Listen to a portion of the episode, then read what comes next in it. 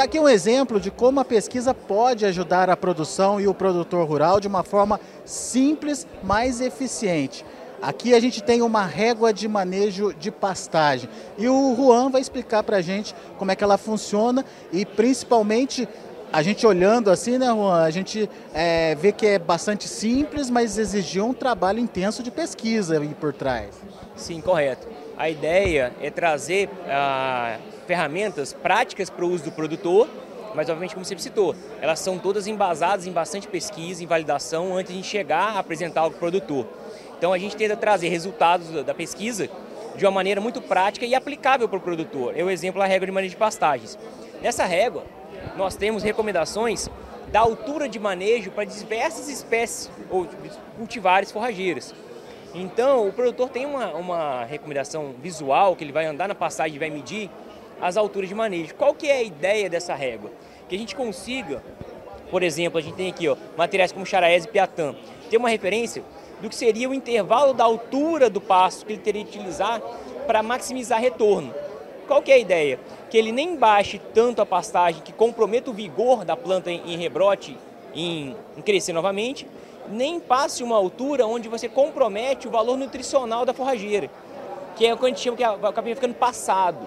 Então a gente tem um intervalo que a gente consegue unir as duas coisas, que é a produção de volume de forragem e ao mesmo tempo qualidade dessa forragem a gente tem maior ganho de produção de forragem e maior ganho de produção animal, quer seja leite ou carne, porque a gente está ofertando um, um capim no ponto ideal, com uma qualidade nutricional muito boa. Isso tem refletido em melhora de, de resultados no campo? Sim, isso, isso aumenta a eficiência de produção, aumenta a produtividade por área. Né? É o que a gente tem buscado hoje, de uma agricultura, uma agropecuária mais eficiente, aumentando a produtividade. Então, é uma prática simples que o produtor pode adotar, essa altura de manejo das pastagens, que traduz em ganho, em retorno do produtor. Né? Nós temos dois modelos da régua, essa o bastãozinho mais comum, o produtor às vezes gosta de andar com algo na propriedade, isso facilita, ou uma versão também que ela é dobrável, bem simples, tem uma bainha, que ele pode pôr na bainha e prende ao cinto, para que ele consiga andar pela propriedade e fazer essas mensurações. Né? A ideia então é sempre essa, a gente traduzir resultados da pesquisa em práticas bem simples para o produtor adotar e que isso traga retorno para os produtores. E a praticidade pode estar também na hora de medir o grau de gordura do seu rebanho. Está aqui comigo o Luiz Francisco Pfeiffer, pesquisador da Embrapa, que tem uma régua para isso. Como é que é essa história? Isso. A gente está trazendo aqui, aqui na ilha de sensores, né, a régua desenvolvida pela Embrapa que avalia o grau de acabamento da carcaça, né, o grau de gordura da carcaça que o animal está antes do abate. Então o produtor pode estimar qual é o ponto ótimo de mandar esse animal é, para o abate. Né, e ela serve para vacas e para machos castrados, de acordo com o lado que ele estiver utilizando. Em que, em, aonde é medido isso? Em que ponto do animal essa régua se encaixa? Basicamente, essa régua usa a angulação dos dois lados da garupa.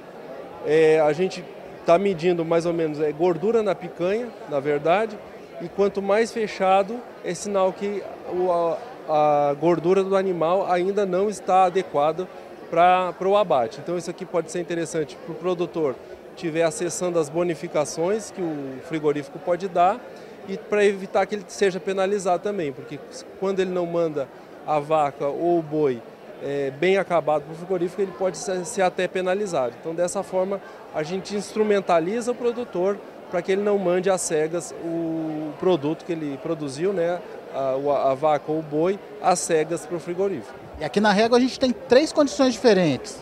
É, a gente fez isso, pensou isso de forma para ficar bem amigável, né? A gente fez um, um, um, uma coloração conforme os sinais, né? Vermelho, verde e amarelo. Vermelho o animal que está magro ainda, verde o animal que está bem acabado e amarelo o animal que está passando na gordura, que também não é interessante, nem para o produtor e nem para o frigorífico. Que o, o, o, animal que está em amarelo é sinal que ele já passou da hora do abate e o produtor está perdendo dinheiro naquele animal ainda. Qual que é o grau de assertividade aí? Ah, o produtor que é, conversa com vocês, qual o retorno que ele traz? É, então, o grau de exatidão é acima de 90% usando a régua. Então, entre tu ter 90% de assertividade ou mandar cegas, né, convém usar a régua. Tá portanto, são alternativas, como eu disse, simples e que podem, no final das contas, te dar subsídio para também discutir lá com o seu frigorífico, é, colocar para o seu frigorífico que o seu animal tem sim um padrão diferenciado. Quer saber mais? Continue assistindo Notícias Agrícolas, que a gente vai sempre trazendo mais informações para vocês ao longo da nossa programação, direto aqui da Famato Embrapa Show. Participe das nossas mídias sociais no Facebook Notícias Agrícolas, no Instagram arroba Notícias Agrícolas e em nosso Twitter arroba Noteagri. E para assistir todos os vídeos, se inscreva no YouTube, na Twitch, no Notícias Agrícolas Oficial.